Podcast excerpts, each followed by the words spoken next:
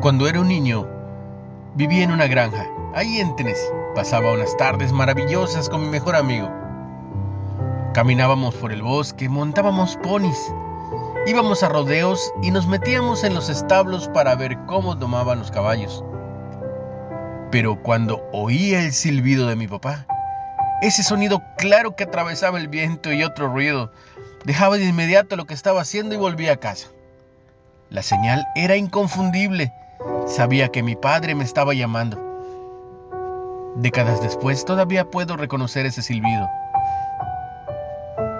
Jesús les dijo a sus discípulos que Él era el pastor y que sus seguidores eran las ovejas.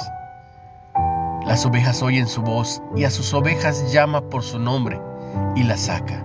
Velo en Juan 10:3.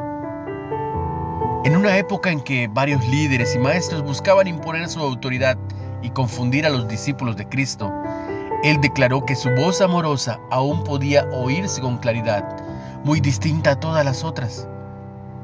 Las ovejas le siguen porque conocen su voz. Tengamos cuidado cuando escuchamos la voz de Jesús y no la descartemos insensatamente, porque la verdad fundamental permanece. El pastor habla claramente y sus ovejas oyen su voz. Quizás mediante versículos bíblicos, las palabras de un amigo creyente o el impulso del Espíritu, Jesús habla y nosotros oímos.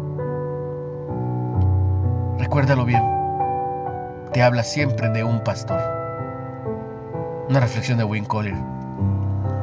¿Cómo piensas que has complicado oír la voz de Dios? ¿Qué te está diciendo hoy el pastor?